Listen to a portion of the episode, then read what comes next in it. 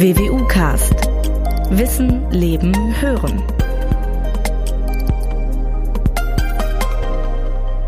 Es gibt Themen, die sind, ohne dass es vielleicht allzu viele Menschen wissen, schon sehr alt.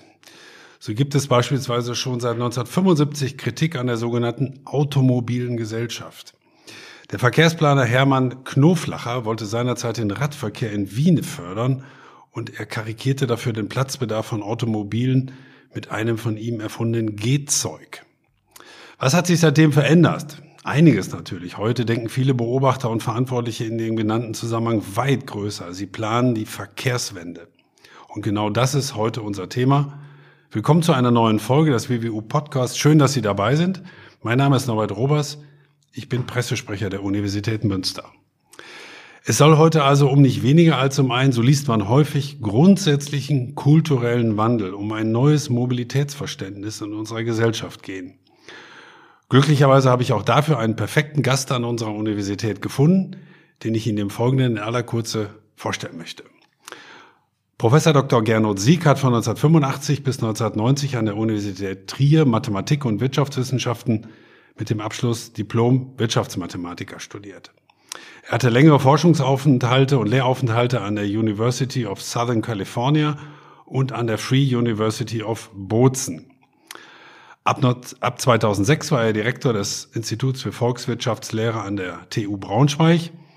Seit 2013 leitet Gernot Sieg den Lehrstuhl für Industrieökonomik, insbesondere Infrastruktur und Verkehrsökonomik an der WWU Münster. Zudem ist er Direktor des Instituts für Verkehrswissenschaft Münster. Daran kann man unschwer erkennen, dass er sich vorrangig mit der Industrieökonomik von Verkehrsmärkten und Verkehrspolitik beschäftigt.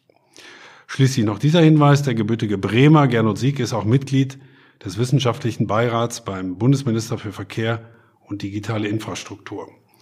Ich freue mich sehr, dass Sie sich heute für diesen Podcast Zeit nehmen. Willkommen, Herr Sieg. Ja, schön, dass Sie mich eingeladen haben. Herr Sieg, ich habe es gerade schon zitiert, geht es bei der Verkehrswende auch aus Ihrer Sicht, wenn ich Sie gleich persönlich fragen darf, um nicht weniger als um eine, Zitat, kulturelle Wende? Ist es so groß, über das wir heute sprechen müssen?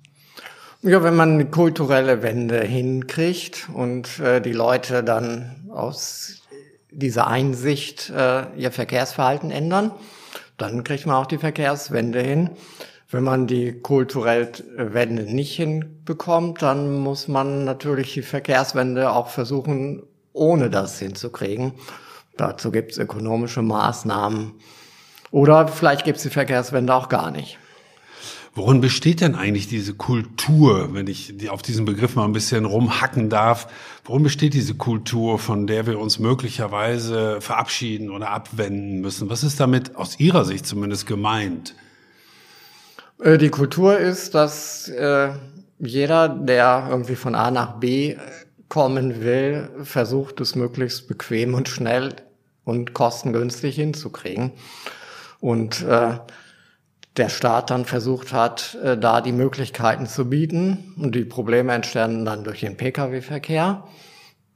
Individuelle Mobilität mit dem Pkw ist am bequemsten und äh, dass wir als in Deutschland durch steigende Einkommen äh, es ermöglicht haben, dass dann letztendlich doch die allermeisten sich auch ein Auto leisten konnten, gibt es dann eben immensen Pkw-Verkehr.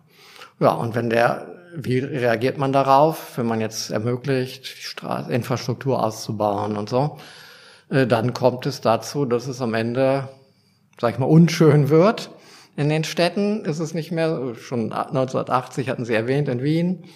Ja, und äh, die kulturelle Wende ist, dass man da irgendwie jetzt eingreift, dass die Leute aus Umweltbewusstsein auf die bequeme Alternative verzichten. Deutschland, äh, bevor wir einen Blick nach vorne werfen, vielleicht noch zunächst einen Blick zurück. Deutschland gilt ja gemeinhin, wie wahrscheinlich andere Länder auch, das ist nicht nur Deutschland, als Autoland. Seit, seit wann ist das so? Ist das so diese klassische Nachkriegsgeschichte, die man da in den Blick nehmen muss? Äh, Wirtschaftswunder, jeder konnte sich einen Volkswagen leisten und so weiter. Ist, ist das so dieser kulturelle Staat, von dem wir gerade vielleicht auch noch sprechen müssen? Ja, da würde ich eher sagen, dass, äh, die, äh, dass wir nicht von der Nachfragerseite ein Autoland sind, äh, sondern da sind wir, glaube ich, im europäischen Durchschnitt. Und wenn man sich das mit USA anschaut, sind wir eher dahinter. Aber äh, von der Automobilproduktion natürlich, das heißt die großen und erfolgreichen Automobilunternehmen in Deutschland tragen einen großen Teil für das Bruttoinlandsprodukt und die Einkommen der Beschäftigten bei. Und äh, da, das spielt natürlich bei allen Entscheidungen dann auch eine Rolle. Ja, ja, also es ist eine Nachkriegserrungenschaft, das hat aber auch was Symbolisches. Ich meine, die Deutschen und ihr Auto, das scheint ja schon fast eine symbiotische Verbindung zu sein. Oder ist das manchmal ein bisschen überhöht auch dargestellt? Wie nehmen Sie das wahr?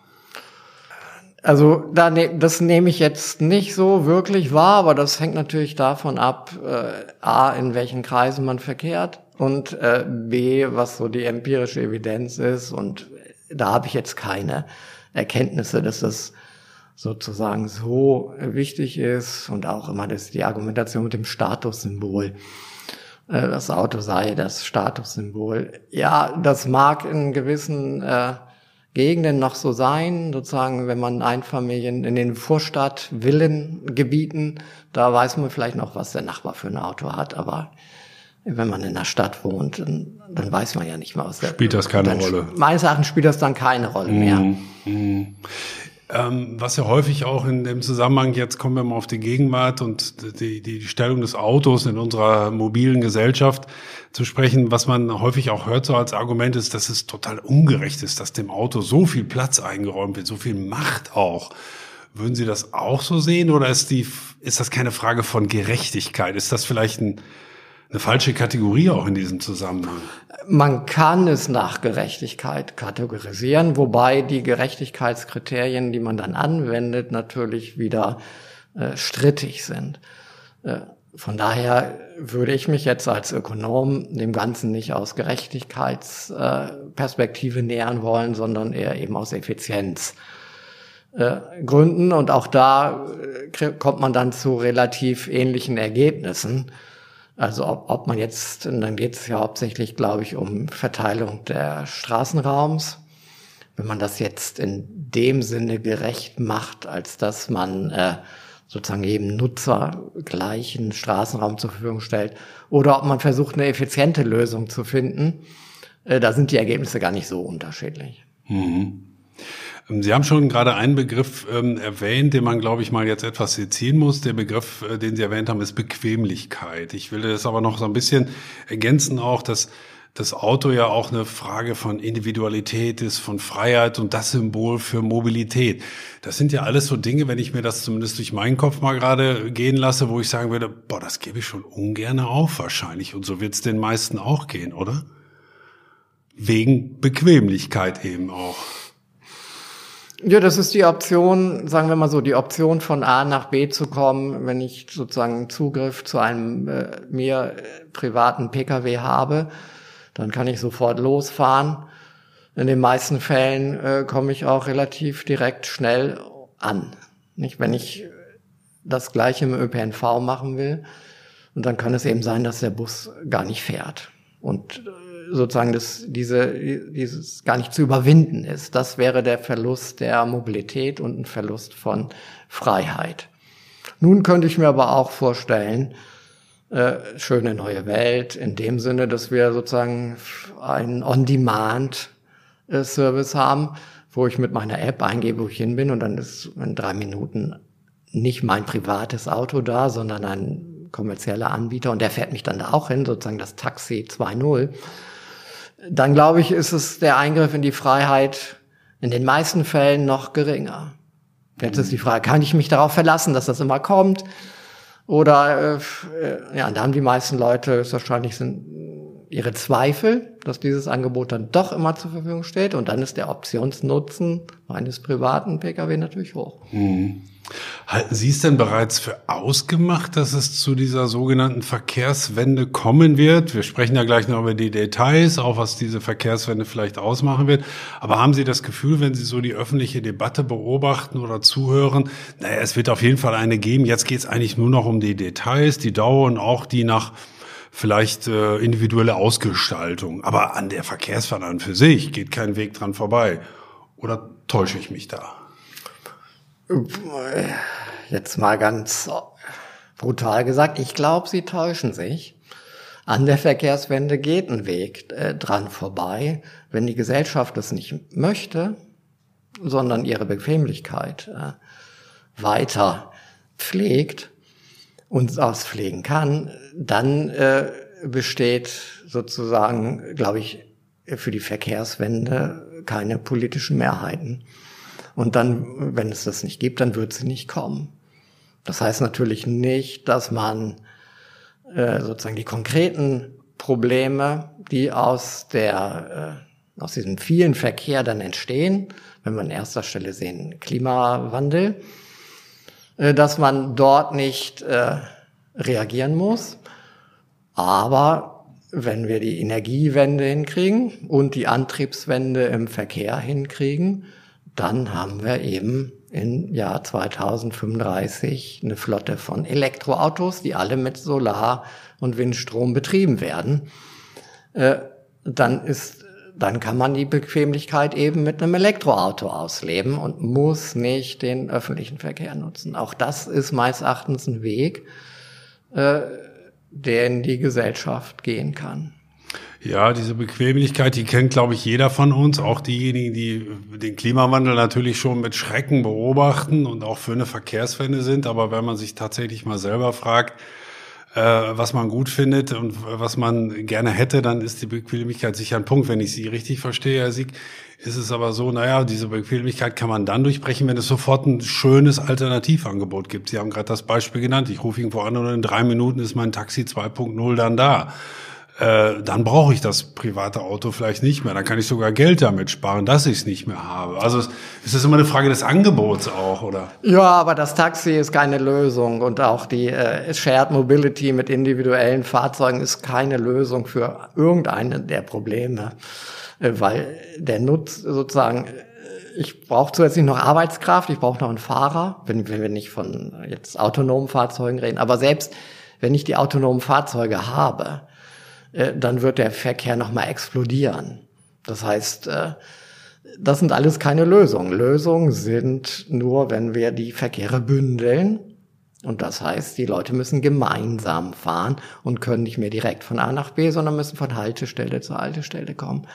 Das wären sozusagen äh, Lösungen, die den Verkehr reduzieren. Stärkung des ÖPNV mit einem Angebot und dann würden die Probleme, die wir in der Stadt haben, äh, reduziert. Das gehört ja zur Verkehrswende dann, wie das gedacht wird, mit dazu.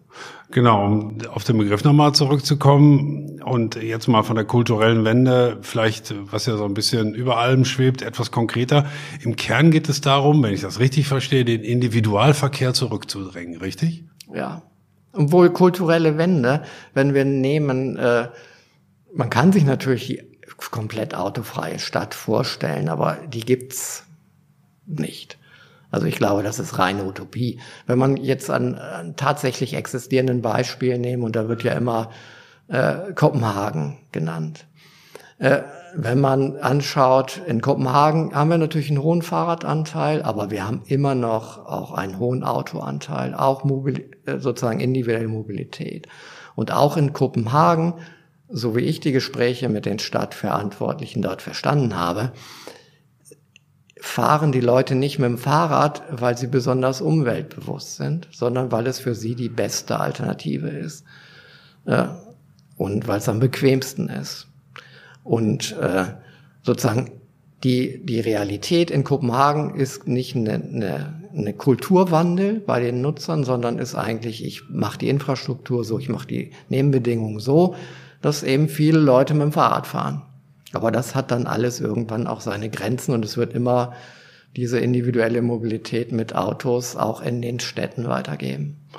Wahrscheinlich gibt es auch eine Mischung aus Motiven. Ich könnte mir auch viele Fahrradfahrer vorstellen, die das aus genau dem Grund machen, weil sie den Klimawandel, äh, weil sie dem irgendwas entgegensetzen wollen. Das macht ja nur eine individuelle kleine Note sein, aber man fragt sich immer, was kann ich als Individuum tun? Na gut, dann fahre ich halt mit dem Fahrrad. Ne? Ja, es mag geben, offensichtlich gibt es davon nicht genug. Und äh, dann würde ich sagen, und offensichtlich seit 30, 40 Jahren versuchen wir ja das hinzukriegen, dieses Bewusstsein. Auch das ist ja nicht wirklich gelungen. nur bei einer kleiner Gruppe und äh, das reicht ja irgendwie nicht aus, meines Erachtens. Äh, das ist, man muss es und man braucht es. Ist ja, so, ja selbst äh, es reicht ja auch nicht, wenn, wenn jemand mal, wenn das Wetter schön ist und er mal äh, sozusagen am Wochenende Fahrt wird, sozusagen die weiten Strecken oder die Pendlerstrecken, die dann im Winter gemacht werden müssen, äh, ob die dann noch mit dem Fahrrad gemacht werden, auch da kann man dann seine Zweifel haben. Da sind die meisten oder viele äh, dann doch eher entweder nicht bereit oder auch gar nicht in der Lage, äh, das mit dem Fahrrad dann wirklich zu machen. Kommen wir doch mal auf die Verkehrswende zu sprechen und den Individualverkehr zurückzudenken. Sie haben gerade schon so ein paar Lösungsmodelle oder Ideen zumindest angedeutet, den ÖPNV attraktiv zu machen. Das, das klingt ja jetzt erstmal logisch. Ne? Ich brauche eine Alternative, um meine Bequemlichkeit dann auch tatsächlich in die Realität umzusetzen. Aber in der Tat ist es dann ja, oder in der Realität ist es dann ja oft sehr, sehr schwierig und die Leute zögern dann ja doch. Und man sieht ja auch beispielsweise im Moment an den Benzinpreisen, die ja rasant gestiegen sind. Man gewöhnt sich dran, man akzeptiert es, der Autoverkehr ist wie immer. Also dieser Faktor Bequemlichkeit ist irgendwie doch so, so dominant. Oder muss man die Leute, das wäre meine Frage, tatsächlich zu ihrem Glück zwingen, indem man richtig resolut das Autofahren verteuert, erschwert, nahezu unmöglich macht? Wenn man die Verkehrswende haben will, und jetzt nicht äh, kulturell, sondern wenn man jetzt anfängt, äh, an, an Nebenbedingungen zu drehen, also das zu machen, äh, dann heißt Verkehrswende eben, dass wir versuchen, dort den Autoverkehr zurückzudrängen. Da gibt es eben Maßnahmen wie, äh, dass man eine City-Maut erhebt, dass man also die Autofahrerkosten erhöht. Man kann eine Straßenmaut erheben. Äh, so, das macht auch aus ökonomischer Sicht, aus Effizienzgründen für alle Straßen sich, äh, Sinn. Zurzeit werden die Straßen einfach so benutzt und kein Autofahrer beachtet, dass er äh, sozusagen den Stau für die anderen verursacht. Äh, wenn man das versucht, wir Ökonomen sagen ja, zu internalisieren, also mit Kosten zu belegen, dann würden wir auf der Autobahn eine Maut kriegen. Die haben wir sogar am IVM berechnet äh, aber auch für die Städte würde es dann eine Maut geben und dann würde der Autoverkehr pro Kilometer teurer werden. Man müsste also für jeden Kilometer zahlen. Und äh, das würde schon zu einer Reduktion führen. Jetzt wäre der Autoverkehr nicht weg, äh, sondern man würde vielleicht 20, 30 Prozent des Autoverkehrs wegkriegen und dann hätte man weniger Stau.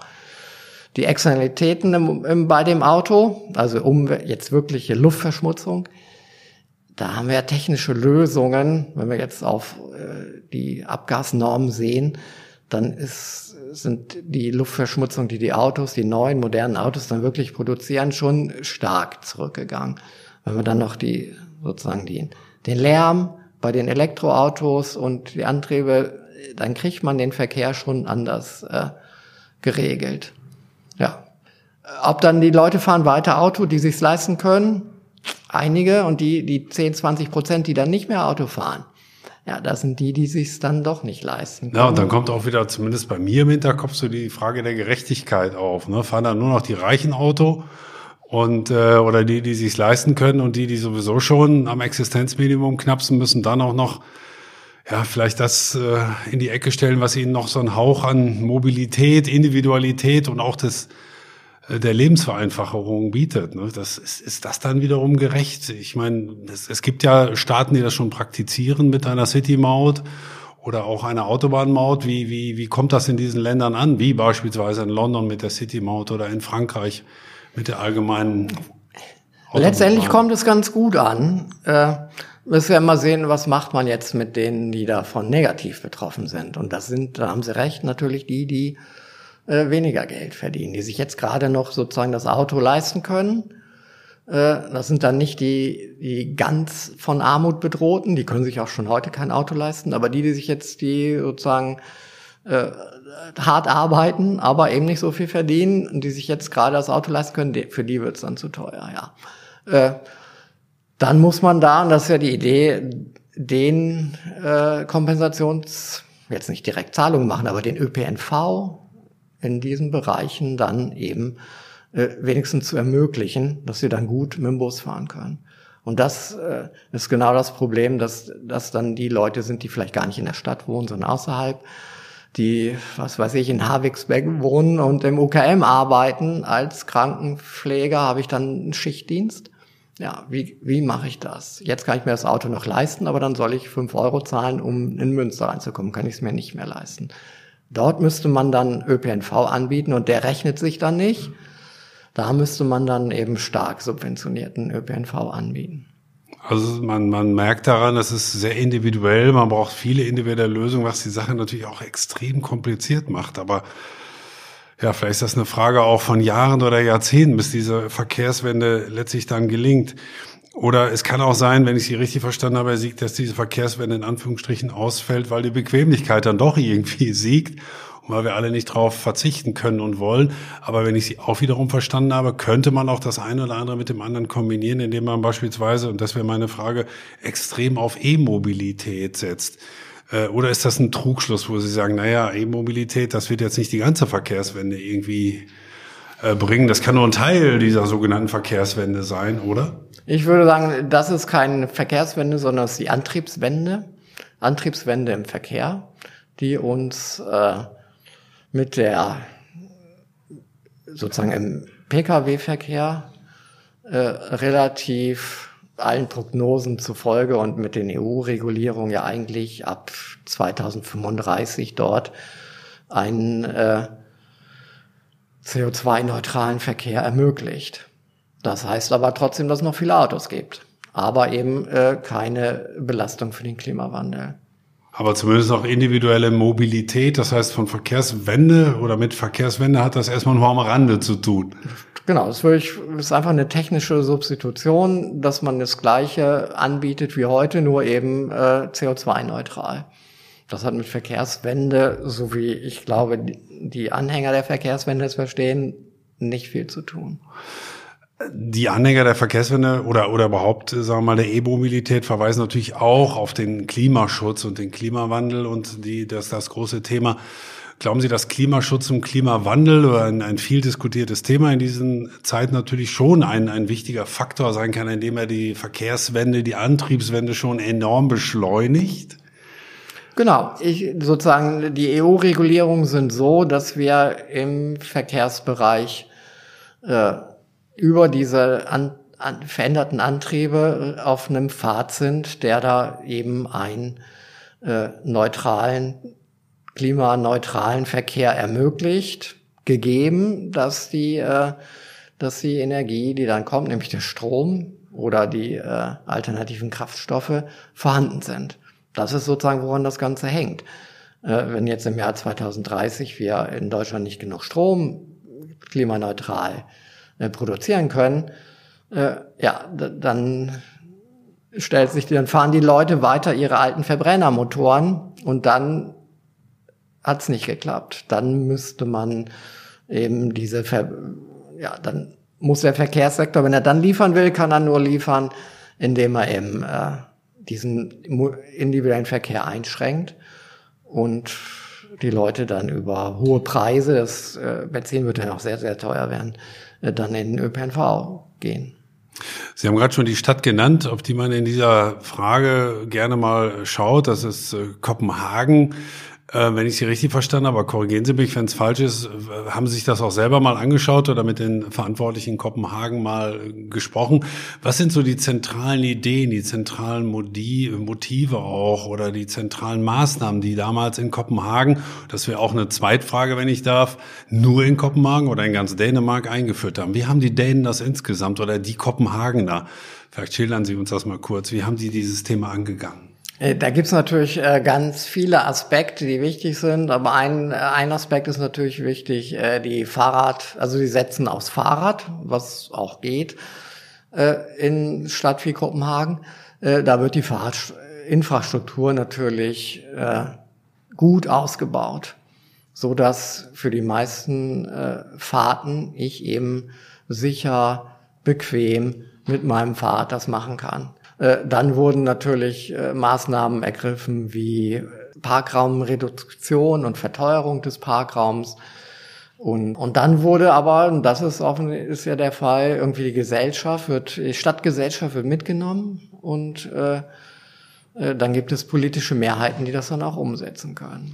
Wie, wie hat man denn, um auf diesen Punkt mal zurückzukommen, wie hat man die Stadtgesellschaft ihrer Beobachtung nach denn, denn mitgenommen, indem man gesagt hat, naja, erst muss das optimale Angebot da sein, sonst, sonst fallen wir sofort hinten drüber, oder wir machen erst eine Umfrage, oder wir plakatieren in der ganzen Stadt, oder wir machen eine Kampagne, oder wir appellieren an die Vernunft. Wie hat man die Kopenhagener auf diesen Pfad gebracht? Ja, also da bin ich jetzt so richtig der Experte, glaube ich auch nicht. Aber was ich eben gehört habe, ist, es wurde nicht mit dem Kulturwandel argumentiert oder es wurde nicht mit, äh, wir machen das jetzt für den Klimaschutz argumentiert, sondern wir wollen unsere Stadt sozusagen so haben, dass wir da gut drin leben können. Und das heißt eben, wir wollen weniger Autos haben. Äh, und dann wurden die Infrastrukturen eben so entwickelt. Und dann haben sich die, die Bevölkerung dann eben aus, die haben sich überlegt, fahre ich jetzt unbequem im Auto? Oder bequem mit dem ja. Fahrrad. Ja, und dann, es gab aber auch, es gab äh, natürlich auch äh, finanzielle Maßnahmen, eine Besteuerung von Autos spielten, glaube ich, auch eine Rolle. Äh, aber als diese Besteuerung dann wieder abgeschafft wurde, dann ging der Weg auch wieder schnell zurück. Also es wurde einfach eine, eine langfristige Netzplanung zum Beispiel fürs Fahrradnetz gemacht, äh, die es in Münster jetzt ja wohl erst seit zwei Jahren gibt, äh, gab es da eben schon vor 20 oder 25 Jahren. Ich glaube, das wurde einfach äh, erkannt, dass man das machen muss. Aber es gibt da Beratungsunternehmen, die Städte beraten, wie man sozusagen die Bevölkerung äh, mitnimmt. Das ist nicht einfach. Und äh, aber das kann man da, man kann die, glaube ich, buchen und dann kommen die her und erklären der Stadtverwaltung mal, wie es äh, funktioniert. Wie es funktioniert. Oder wie es funktionieren könnte. Ich meine, es gibt ja andere Großstädte, die sich auf den Weg machen und wahrscheinlich hat jede Großstadt logischerweise ihre individuellen Herausforderungen. Natürlich äh, sieht das in London anders aus als in Kopenhagen, aber beispielsweise äh, ist es ja auch vielleicht, das wäre der nächste Punkt, den ich mit Ihnen besprechen würde, eine Frage des politischen Willens. Wenn ich so mitkriege, was zwischendurch mal ähm, die, die Chefs der Stadt Paris gesagt haben, wo man gesagt hat, wir sind einfach genervt vom, vom Autochaos. Das schien mir so das zentrale Motiv gewesen zu sein. Das, das kann nicht so weitergehen, dass ganz Paris im Stau steht. Wir ersticken hier. Kein Verhältnis wie in Peking mit dem Smog, aber schon unangenehm. Ähm, das hat ja offensichtlich auch gefruchtet, oder? Ja, wenn die Probleme so groß werden und äh, dann werden die Lösungen übernommen. In Deutschland gibt es aber in den Metropolen wie London und Paris eben gerade noch nicht, so dass, äh, dass die, glaube ich, die Verkehrsprobleme eben nicht so groß sind, dass es wirklich schon so einen äh, Druck gibt, dass man da irgendwie was machen kann, äh, muss. Äh, Kopenhagen hatte aber, die ist keine Metropole. Nicht? Oder wir müssen ja auch, wir können nur ein bisschen in die Niederlande gucken, nach Enschede oder nach Amsterdam. Die machen es ja auch anders und die haben, sind nicht so strukturell unterschiedlich zu anderen Städten in Deutschland. Also, und die machen es schon seit 20, 25 Jahren. Es gibt meines Erachtens auch kein Erkenntnisproblem, wie man das vernünftig machen soll. Letztendlich ist es, äh, will die Gesellschaft das und äh, will die Stadtgesellschaft das oder will sie es nicht? Und das wird sich im Endeffekt dann schon durchsetzen, meinen Sie? Wenn die Stadtgesellschaft oder die, die deutsche Gesellschaft es will, dann wären Sie zuversichtlich, wenn ich das so sagen darf, äh, dass sich das letztlich dann auch schon in politischen Maßnahmen umsetzt? Das ist mein Vertrauen in die, äh, in die Demokratie, wie wir in Deutschland haben. Äh, ich könnte mir nichts anderes vorstellen. Ich wäre zwar ein Anhänger von, von jetzt wirklich Volksentscheiden, und so könnten die Städte natürlich auch daran gehen, indem sie einfach mal aufschreiben, was sie genau machen wollen, sozusagen, äh, wie sie sich das vorstellen. Und dann kann die, könnte die Bevölkerung darüber entscheiden, ob das Sinn macht oder nicht. Aber da kriegen wir schon das Problem, äh, sollen die Münsteraner entscheiden über Münster? Was ist mit den umländigen alten Berge? Dürfen die mitentscheiden oder nicht? Da sind die Interessen unterschiedlich. Äh, da bekommen wir dann schon in, wieder in die Probleme rein, wie wir das organisieren. Würde ich sagen, das müssen wir innerhalb dieses äh, demokratischen Systems, was wir in Deutschland haben, dann versuchen äh, auch mhm. zu lösen. Mit Diskurs und mit Alternativvorschlägen. Mhm. Ähm, einer der zentralen sogenannten Verkehrsträger ist äh, aktuell und erst recht vielleicht auch für eine Verkehrswende, das ist jetzt so ein kleiner thematischer Bruch, die, die Deutsche Bahn, mit denen wir alle so unsere Erfahrungen machen, häufig gute, häufig auch nicht ganz so gute. Ähm, wir werden gleich noch über das ein oder andere Detail sprechen, weil Sie sich da erfahrungsgemäß auch gut auskennen, Herr Sieg. Ähm, dieses aktuelle sehr bekannte und auch häufig problematisierte Verspätungschaos und auch den Sanierungsstau. Ist das etwas, wo Sie sagen, das ist so massiv, dass die Bahn eigentlich als, als wirklich Verkehrsträger für eine Verkehrswende ausfällt? Weil die haben so viel eigene Probleme, auf die können wir nun nicht wirklich setzen und hoffen, dass die Bahn so top ist, dass sie den ÖPNV, die ÖPNV-Alternative darstellt, wie Sie es eingangs zwischendurch mal gesagt haben.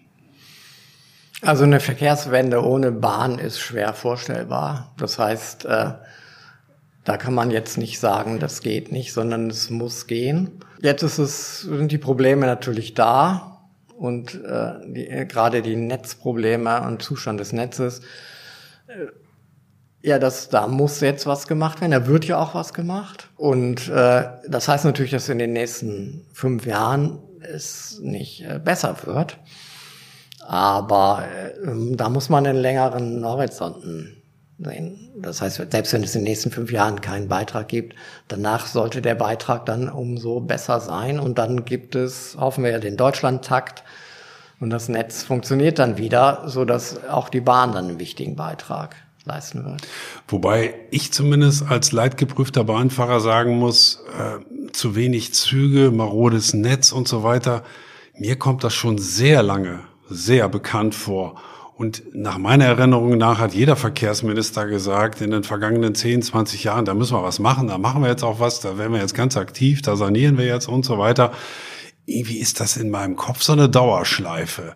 Oder täusche ich mich? Da haben Sie den Eindruck, nee, jetzt haben Sie es wirklich ver, äh, verstanden, jetzt wird wirklich was gemacht. Jetzt zu sagen, dass jetzt schon wirklich was gemacht wird, das äh, würde ich jetzt auch nicht unterschreiben sondern ja, man muss, es gibt natürlich die Frage, es ist ja auch unklar, warum das jetzt so passiert ist. Auch da gibt es unterschiedliche Meinungen. Äh, die einen sagen, äh, es fehlt einfach das Geld, aber äh, auch das, klar, wenn man mehr Geld investiert hätte und investieren würde, dann könnte man da auch höchstwahrscheinlich ein besseres Schienennetz aufbauen. Aber da muss das Geld natürlich wieder an irgendeiner Stelle hergeben und da war ja bisher und ist auch in Zukunft höchstwahrscheinlich nicht bereit, das zu investieren. Geld alleine baut aber auch noch nicht. Äh, dazu haben wir die Strukturen und die einen sagen, wir sollen zurück zur integrierten Bahn. Das liegt alles daran, dass die Bahnnetz und Bahnfernverkehr, Bahnnahverkehr, dass alles äh, nicht gut koordiniert ist. Die anderen sagen, und das ist ja auch der Weg, der jetzt im äh, im Koalitionsvertrag drin steht, dass die Bahnnetz AG jetzt mal äh, rausgetrennt wird aus, und äh, sich auf das Bahnnetz konzentrieren soll. Und man dann auch überlegen muss, will man mit dem Bahnnetz Gewinne machen oder will man dort äh, sozusagen mit anderen Preisstrukturen arbeiten, um den Verkehr zu ermöglichen. Aber und will man sozusagen die Einnahmen, die das Bahnnetz generiert, dann auch in dem Bahnnetz lassen. Bisher äh, ist relativ die Finanzstruktur der Deutschen Bahn ziemlich unübersichtlich und äh, es wird vermutet, dass eben das Geld, was eigentlich für die Bahnnetzinvestitionen bereitstehen sollte, eigentlich irgendwo anders versch verschwindet. Das will jetzt ja, soll in dieser Legislaturperiode geändert werden. Aber das dauert, bevor das dann sozusagen im Gesetz steht oder die GmbH dann gegründet wurde, dann ist man in 2024. Ja, und dann, ehe sich dann wirklich was an den Schienen verbessert, ist man in 2028. Wobei man im Moment den Eindruck hat, es wird auf jeder Strecke gebaut. Wenn Sie auf die Seite Bahn aktuell gehen, dann sehen Sie eine, eine Liste von Baumaßnahmen, wo man denkt, wo wird eigentlich gerade nicht gebaut. Also es passiert ja schon unglaublich viel und man fragt sich bei der Dichte des Netzes, wird das jemals anders sein? Ich meine, wenn die irgendwo fertig sind, können die doch sofort wieder woanders anfangen, oder? Sollten sie ja auch. Nicht, sie sollten das Netz immer top in Wartung halten, also sollten sie immer irgendwo unterwegs sein. Äh, ist ja schlecht, wenn das Netz zur gleichen Zeit überall kaputt geht, weil man dann keinen Ausweis Und genau den Eindruck hat man im Moment. Den Eindruck hat man, weil sie jetzt auf die Idee gekommen sind, zu sagen, na ja, äh, bisher war es so, man hat möglichst sparsam agiert. Das heißt, man hat die, äh, sagen wir mal, die, die Oberleitungen ausgewechselt, wenn die kaputt waren und hat die Gleise ausgewechselt, wenn die kaputt waren. Das kann also sein, heute gehen die Gleise kaputt, ich wechsle aus, Baustelle. Im nächsten Jahr geht die Oberleitung kaputt, ich mache im nächsten Jahr wieder eine Baustelle. Die neueste Erkenntnis ist ja, dass man das zusammenzieht, einmal die ganze Strecke stilllegt, deswegen die Baumaßnahmen kürzer sind. Das ist jetzt das, was, deswegen passiert das jetzt und es passiert ja gerade auf einer der Hauptstrecken, dass sie komplett gesperrt wird und deswegen bricht das System natürlich so ein bisschen mhm. äh, zusammen. Ob das jetzt so viel besser ist, könnte man sich sagen, wenn das wirklich die Lösung, warum haben die das nicht vor fünf Jahren schon gemacht? Die Frage liegt nahe. Das liegt immer nahe weil es natürlich an der anderen Stelle auch dann die Frage ist, die Oberleitung geht jetzt nicht nach einem Jahr kaputt, sondern nach fünf Jahren.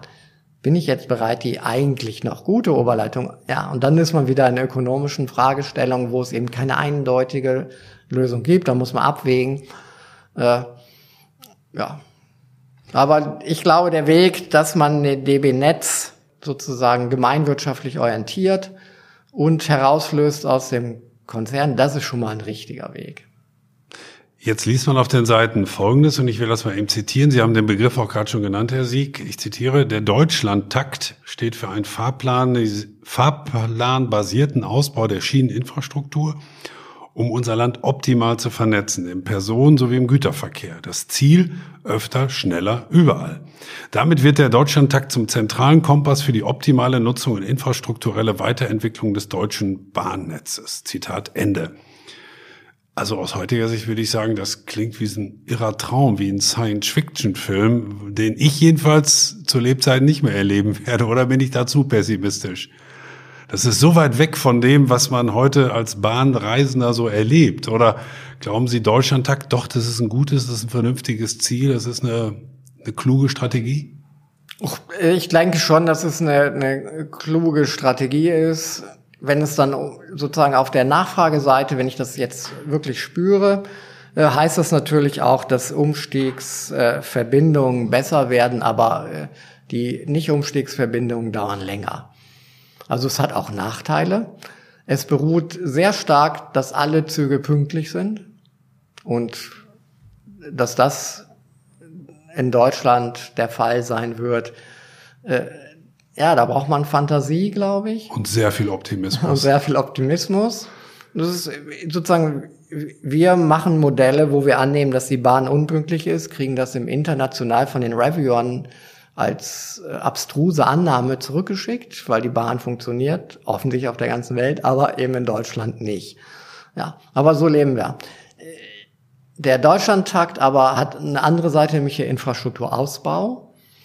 Und äh, da ist die Frage, wie baue ich die Instra Infrastruktur aus? Und äh, wenn ich jetzt im Deutschlandtakt habe ich sozusagen zwei Knoten, die miteinander, zwei Städte, die verbunden werden und wenn in beiden die Taktzeit gilt, dann sollen sozusagen kurz vor der vollen Stunde die Züge ankommen und kurz nach der vollen Stunde wegfahren. Das heißt am besten, ich habe eine Verbindung zwischen diesen Städten von die, wo der Zug 56 Minuten oder fährt. Äh, wenn er 58 Minuten braucht, dann wird schon knapp. Äh, wenn er dann ein bisschen verspätet ist, bricht alles zusammen. Wenn er aber 50 Minuten nur fährt, dann nützt das nichts, dann kommt er früh an und steht hier im Bahnhof. So. Das heißt, ich baue jetzt die Infrastruktur so aus, ich, wo die Strecke so mir 56 Minuten gibt, da muss ich nichts ausbauen. Da baue ich jetzt nicht die Strecke aus, damit die noch schneller sind, sondern ich versuche die, die ein bisschen länger sind, dann auf diese 6 oder 57 Minuten zu kriegen. Das heißt, wie jetzt welche Gleise, welche Strecken ausgebaut werden, das hängt ganz stark davon ab. Und das sehe ich als Kunde natürlich nicht. Aber äh, sozusagen so Hochgeschwindigkeitsstrecken, die nur damit gebaut werden, dass ich zwei Städte jetzt und da zehn Minuten gewinne, sowas gibt es dann eben nicht mehr, sondern es wird gesehen, dass diese Investitionen sozusagen dem ganzen Netz und allen zugutekommen. Ähm, was man ja auch in dem Zusammenhang gerne macht, Herr Sieg, dass man mal ins Ausland guckt und, und, und schaut, sind eigentlich die Bahnnetze oder die Bahninfrastruktur oder die Pünktlichkeit, ist das in anderen Ländern besser? Und wenn man mal ein bisschen im Ausland unterwegs ist, dann denkt man manchmal, zum Beispiel in Großbritannien, na, so schlecht ist es in Deutschland gar nicht. Wenn man in Japan vielleicht unterwegs ist, denkt man sich unter Umständen, naja, die Pünktlichkeit vom Shinkansen, von dem Hochgeschwindigkeitszug, die hätten wir gerne hier. Ist das ein unfairer Vergleich oder, das wäre meine Frage, können wir von anderen Ländern nicht wirklich zumindest manches lernen? Man kann immer, glaube ich, von anderen Ländern lernen, aber es ist ein unfairer Vergleich. Ich sage immer, diesen Vergleich, Japan hat ein Netz, was äh, im Prinzip einige Städte miteinander verbindet, äh, an der Küste und hat keinen Güterverkehr auf diesem Netz oder praktisch keinen. Ja, und das ist wieder ganz anders als das Netz in wenn ich mir jetzt Amerika angucke, die haben sozusagen nur Güterverkehr und haben faktisch keinen Personenverkehr. Wenn ich mir Frankreich angucke, die sind sehr zentral, es geht alles auf Paris los. Ja, und in Deutschland haben wir ein Netz mit ganz vielen Knoten. Jede Stadt will angebunden sein mit einem Fernverkehrsanschluss. Die Leute fahren von dem einen Ort in den anderen, aber nicht jeder fährt nach Berlin sozusagen auch die Verkehrswünsche, wo die hinfahren wollen. Es geht vom Ruhrgebiet nach Sachsen oder so völlig kreuz und quer. Kreuz und quer. Und wir haben massiv Güterverkehr auf der, auf der gleichen Strecke. Auf der gleichen Strecke, so dass die Herausforderungen äh, ganz anders sind und äh, auch die Lösung dann natürlich auch ganz anders. Und einfach zu sagen, wir trennen das jetzt, den, wir haben eine Güterverkehrsstrecke und eine Personenverkehrsstrecke, das ist wahrscheinlich auch ein bisschen simpel gedacht, oder? Nein, eine super Idee. Ja, da bin ich bestimmt nicht der Sie, Erste. Genau, finden Sie die Bevölkerung, die jubelt, wenn ich sage, wir bauen jetzt hier ein Gütergleis bei Ihnen durch den Garten oder da in den also diese Möglichkeiten, da irgendwas zu bauen, die sind ja so begrenzt und schwierig, dass das höchstwahrscheinlich noch utopischer ist als der Deutschlandtag. Also auch das, ja, kriegt man nicht hin. Apropos Utopie, Deutsche Bahn und Utopie, da passt ja im Moment gedanklich zumindest einiges zusammen. Apropos Güterverkehr in dem Zusammenhang, auch seit Jahren wird ja darüber diskutiert, dass zumindest um die Autobahnen von dem Lkw-Verkehr zumindest etwas zu entlasten und zu befreien, dass man deutlich mehr Güter von der Straße auf die Schiene holen will. Klappt das Ihrer Beobachtung nach in dem erhofften oder auch notwendigen Maße oder ist das auch eine Utopie geblieben? sozusagen, wir haben, dass der Güterverkehr wächst und der wächst sogar schneller als unser äh, Bruttoinlandsprodukt. Also wir haben starke Zuwächse im Güterverkehr und, der, und die Bahn hält ihren Anteil daran. Das heißt, der Güterverkehr auf der Schiene wird immer größer. Aber es ist nicht so, dass wir jetzt die Anteile verlagern. Und deswegen ist es, wächst der LKW eben noch viel stärker. Und wir haben das Ganze auf den Straßen mit den LKW. Und da sehen Sie auch im Moment keine Chance, dass man doch die Anteile vielleicht nochmal zugunsten der Bahn erhöht aus den vielleicht schon bekannten Problemen. Das Netz ist ohnehin überlastet. Äh, jeder fährt von A nach B. Es gibt nicht genug intakte Züge, nicht genug intakte Strecken. Alles muss saniert werden. Das klingt ja auch nicht so wie, naja, jetzt verschieben wir mal kurz die Anteile, damit wir endlich die Autobahnlehrer kriegen. Ich glaube, das Ziel, die Autobahnlehrer zu kriegen von den LKW ist die Autobahnen können ja von den Lkw genauso genutzt werden wie von den Autofahrern. Die Autofahrer können ja in den, äh, in den, in die ÖPNV auch einsteigen. Also dieser Vergleich ist, die Lkw werden auch mit der Lkw-Maut auf den Autobahnen schon äh, ziemlich stark belastet und tragen da etwas. Äh, da muss man auch wieder sehen, wie sind die Transportweiten. Die Eisenbahn ist eben nur für mittlere Transportweiten Portweiten dann wirklich geeignet, so dass man dann nicht allen Verkehr liefern kann. Also ich würde sagen, klar, man kann versuchen zu verlagern. Hauptgrund wäre ja eben äh, Umweltschutz, äh, weil die Schiene eben dann doch elektrisiert ist. Äh, das macht Sinn. Oder eben, dass wir die LKWs äh, dann auch mit alternativen Kraftstoffen haben. Ich glaube, da müssen beide Lösungen finden. Aber dass wir, dass jetzt in fünf oder zehn Jahren die Bahn einen größeren Anteil da am Verkehr hat als jetzt, also einen richtig größeren Anteil.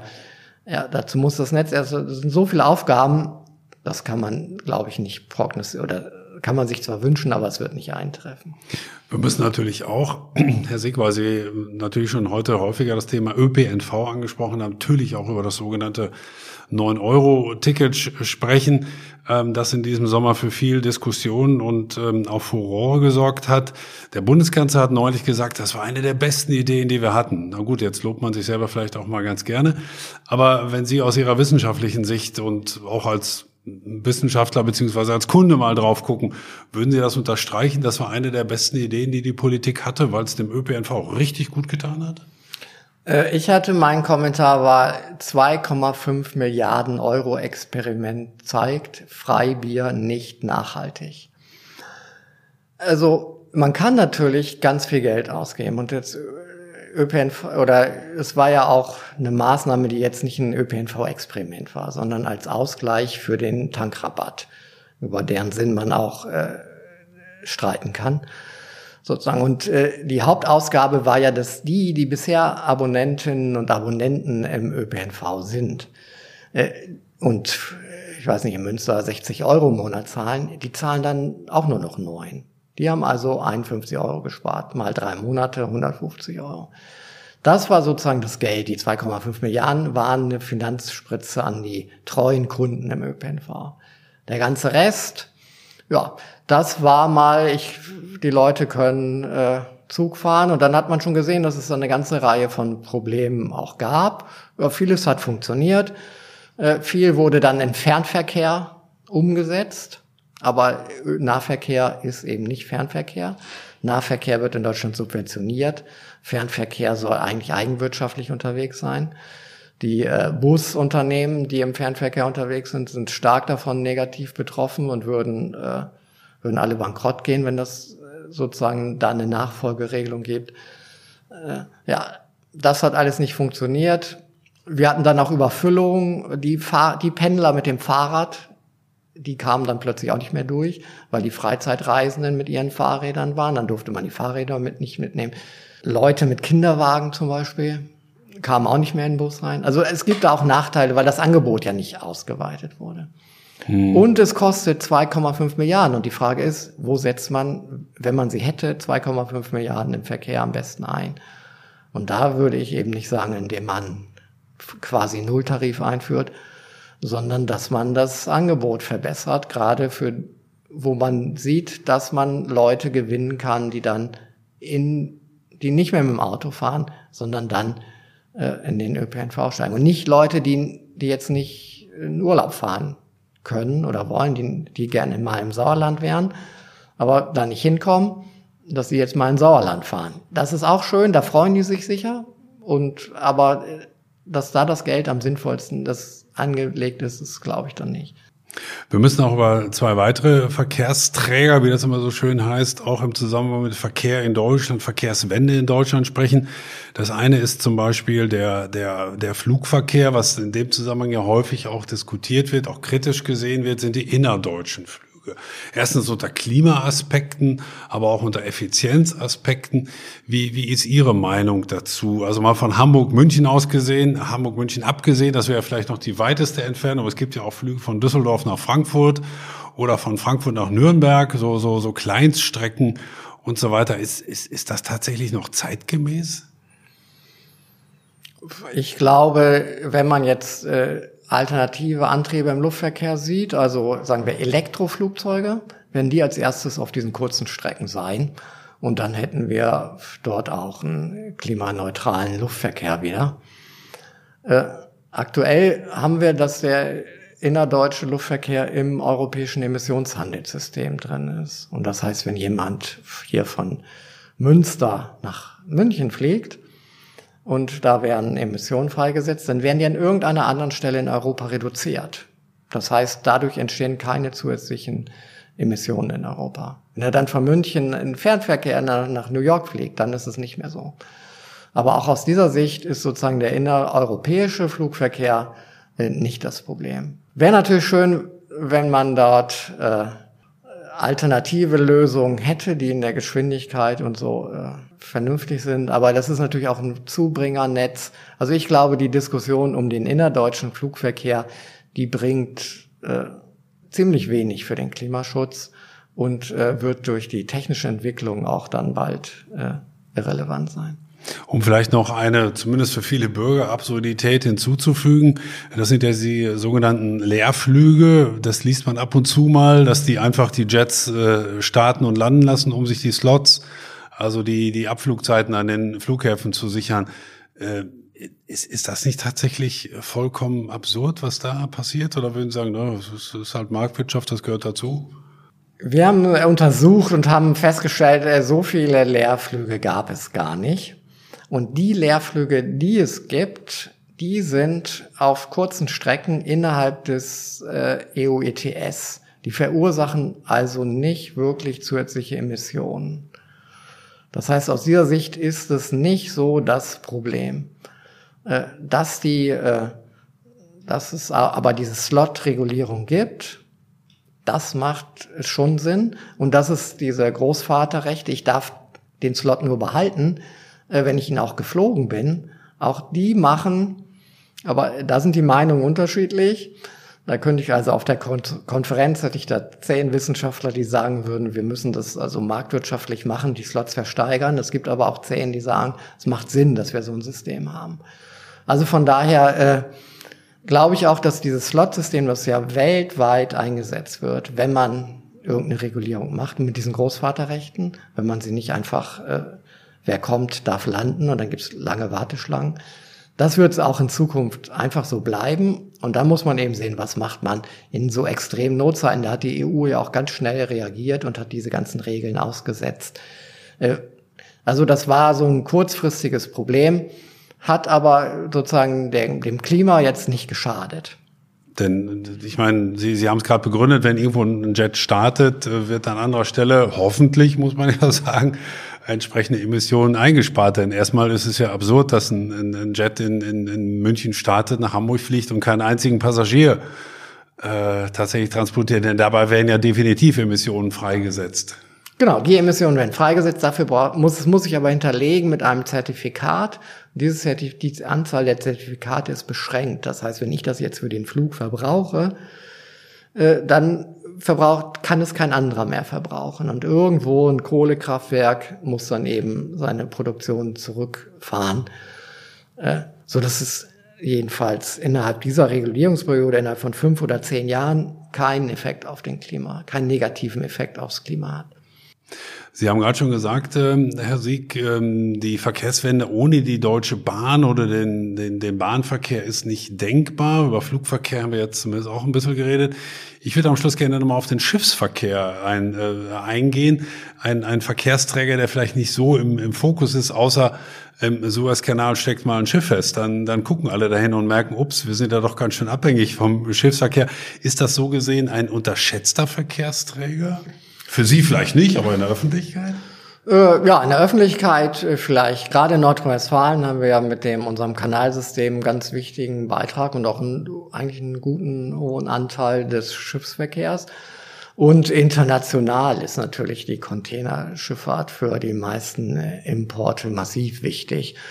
Und äh, das merkt man, wenn es nicht funktioniert, wie es zurzeit ja auch viele äh, Lieferketten äh, gestört sind.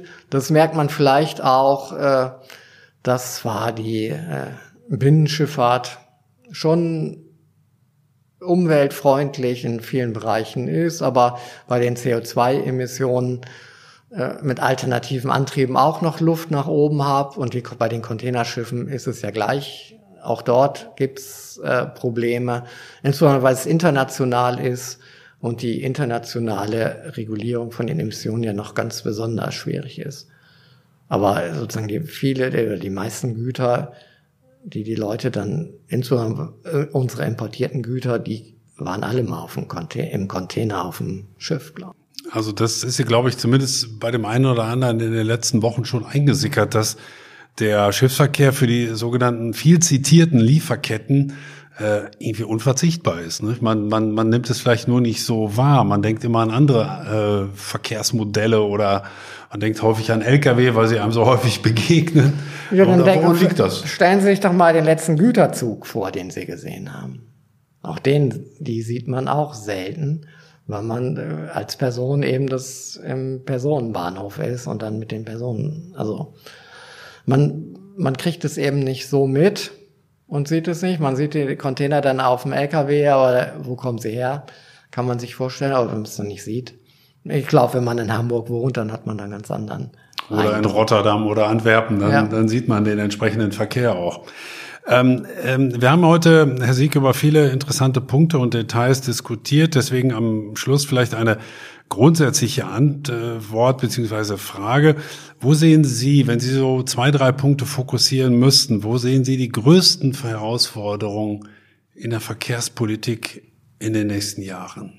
Ich würde natürlich sagen, man müsste äh, die ökonomische Effizienz erhöhen, indem man äh, die Möglichkeiten nutzt, doch bisher äh, frei äh, verfügbare äh, Ressourcen dann äh, mit Preisen zu versehen. Und das wäre in erster Linie ein Parkraum, dass wir, eine Park, dass wir öffentlichen Straßenraum nicht mehr als Parkraum äh, ohne Gebühr freigeben. Das geht dann rüber zum, wo jetzt Bewohner parken äh, wo selbst die, wenn man Größenordnung von 500 oder 600 Euro spricht, äh, man immer noch eigentlich zu günstig ist und subventioniert. Das heißt, der ganze Bereich des Parkens. Und natürlich äh, dann im Straßenverkehr die Straßenmaut auf Autobahnen und auch in Städten. Also wenn man mit einem Auto einen Kilometer fährt, dann muss man für diesen Kilometer Infrastrukturnutzung dann auch äh, bezahlen. Und wenn man diese beiden Instrumente einsetzen würde, äh, dann würde, glaube ich, der Pkw-Verkehr zurückgehen. Parken würde von den Straßen verschwinden. Man könnte diesen Parkraum dann anderweitig nutzen und umverteilen zu Fahrrädern oder Busspuren. Und äh, ja, und dann würden die Nebenbedingungen so sein, dass man dorthin kommt, wie es vielleicht in Kopenhagen ist und man könnte auf den äh, Kulturwandel verzichten und hätte trotzdem eine Lösung, äh, die, glaube ich, allen gerecht würde. Verkehrswende, Antriebswende. Wir haben heute viele interessante Details darüber kennengelernt. Das war ein sehr interessantes Gespräch, auch über die Deutsche Bahn beispielsweise, ohne die zumindest für Gern und Sieg eine Verkehrswende schwer vorstellbar ist. Das 9-Euro-Ticket wiederum sieht er eher kritisch. Das war aus seiner Sicht ein teures Experiment. Es wäre vielleicht besser, diese Milliarden, um die es ja tatsächlich jedes Mal geht, besser zu investieren. Aber es waren auch zwei konkrete Vorschläge am Schluss noch dabei, den Parkraum mit Preisen zu versehen, etwas zu verteuern oder deutlich zu verteuern und insgesamt das Autofahren auch zu verteuern mit beispielsweise einer Straßenmaut. Also insofern ein paar interessante Vorschläge, ein paar interessante Ideen. Ich danke Ihnen sehr dass Sie sich heute für das Gespräch Zeit genommen haben. Ja, danke, dass ich hier sein durfte.